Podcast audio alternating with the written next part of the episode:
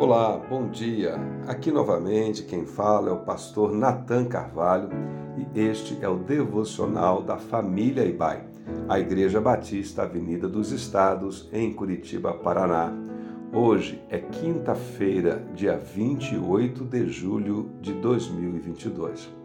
Ao longo desta semana estamos refletindo sobre a centralidade da fé em Jesus Cristo nosso texto para a meditação de hoje está na primeira carta do apóstolo Paulo aos Coríntios, capítulo 3, verso 11. Porque Deus já pôs Jesus Cristo como o único alicerce e nenhum outro alicerce pode ser colocado. A estabilidade dos edifícios depende em grande parte de suas fundações. Alicerces sólidos e bem consolidados são a garantia de que a edificação irá durar e permanecer estável ao longo do teste do tempo.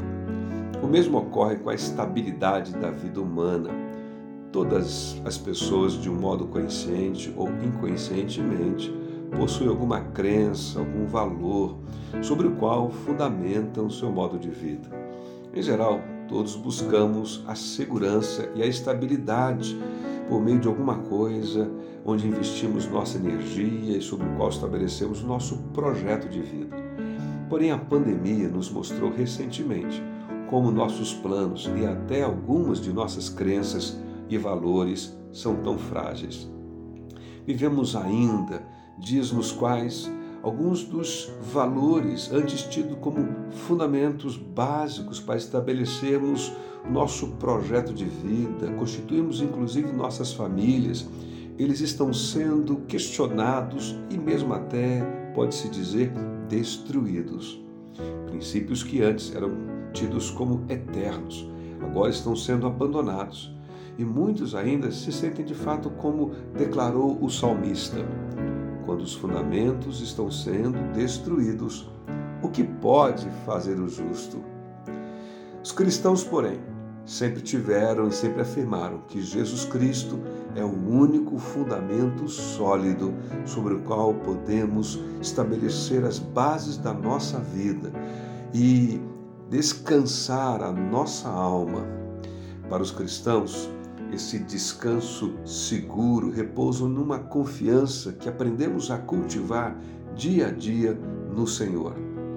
O próprio Senhor Jesus declarou, conforme registra o Evangelho de Mateus, quem ouve os meus ensinamentos e vive de acordo com eles é como um homem sábio que construiu a sua casa sobre a rocha. Caiu a chuva, vieram as enchentes e o vento soprou com força contra aquela casa, porém ela não caiu, porque havia sido construída na rocha. Hoje, o nosso convite, a nossa oração por você é que você experimente a Jesus Cristo como o fundamento da sua vida. Que Ele nos abençoe e nos dê uma quinta-feira dirigida segundo os seus propósitos. Uma abençoada quinta-feira para você.